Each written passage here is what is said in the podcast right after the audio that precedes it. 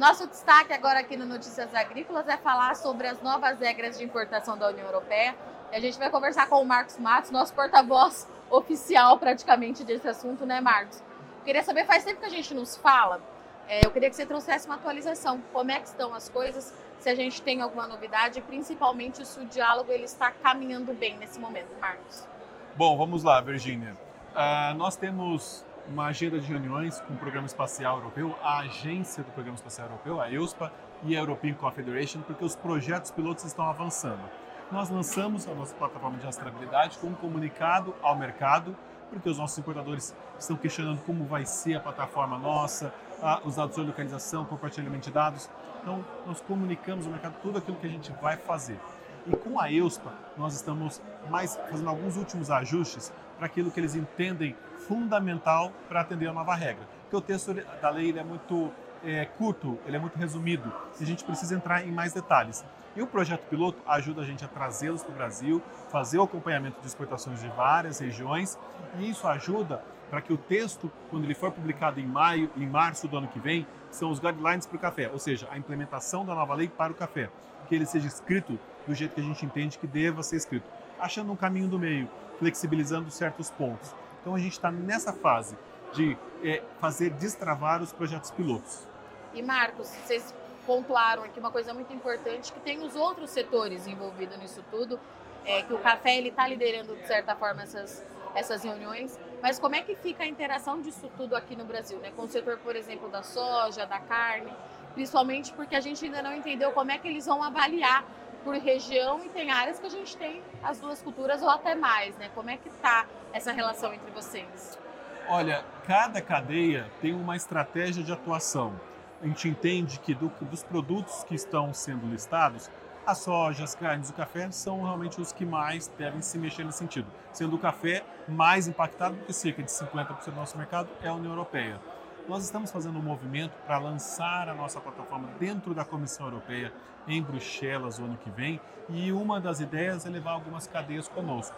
O que alguns membros da Comissão Europeia têm indicado é já fazer uma parceria com as carnes. Eu acho que um setor ajuda o outro, mas lembrando que no estudo de imagem dos produtos brasileiros na Europa, todos os produtos são desconhecidos, com exceção de um produto que é o café. 75% dos europeus avaliam o café de uma forma positiva. Ou seja, nós temos sim condições de levar o Brasil nas costas e ajudar as outras cadeias a melhorar a sua imagem.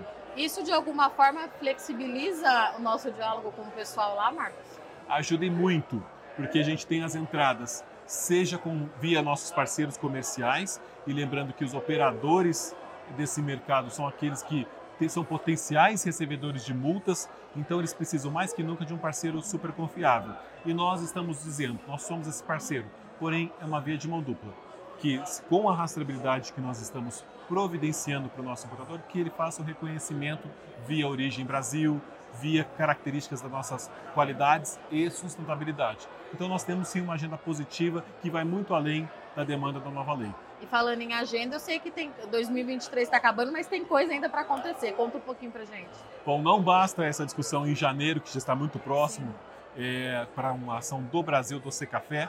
Nós temos em dezembro uma discussão da Comissão Europeia sobre a UDR, que é a Lei Anti-Desmatamento. Cada momento eles vão num país, dessa vez eles irão para a Colômbia, e nós estamos indo lá patrocinado pela Comissão Europeia, né, pelo Poder Público, para a gente mostrar aquilo que o Brasil tem feito e avançar nos projetos pilotos. Então, já em dezembro, uma viagem internacional e, nesse meio tempo, a agenda de trabalho com a EUS, com a European Coffee Federation, com a Organização Internacional do Café, isso é permanente na nossa agenda. E Marcos, quando a gente fala da Colômbia, a gente não está falando de qualquer origem produtora, né? A gente sabe que o mercado compra muito, compra bem. É, quão na frente o Brasil ainda está em relação a tudo isso, das outras origens, inclusive da Colômbia, que é um forte concorrente? Concorrente e parceiro comercial também, né? Porque tem comprado bastante da gente. Sem dúvida nenhuma. De janeiro a outubro, é. está em sétima posição. O ano passado comprou mais de 1,7 milhão de sacas no Brasil. E a gente percebe que o Brasil realmente tem uma posição de destaque. Nós temos a geolocalização, o cadastro ambiental, rural, o código florestal, 700 bancos de dados disponíveis. O Brasil é um país transparente, com fiscalizações a campo. Obviamente, a gente não quer expor o lado do produtor, mas, obviamente, aquilo que é necessário para cumprir a lei. E nós temos várias leis em discussão, não é só a União Europeia com a lei de desmatamento. temos lei social na Alemanha, Reino Unido, Suíça, Estados Unidos debatendo novas leis. Então o mundo inteiro debate novas regras, a gente pode criar vários protocolos para atender cada regra. Só que nessa discussão, sentado com as autoridades, que a gente vê como o Brasil está à frente de qualquer outro país, inclusive a Colômbia. Obrigada, Marcos. E para você que acompanha Notícias Agrícolas, eu agradeço muito o Sol de Ex-Companhia e já já a gente está de volta.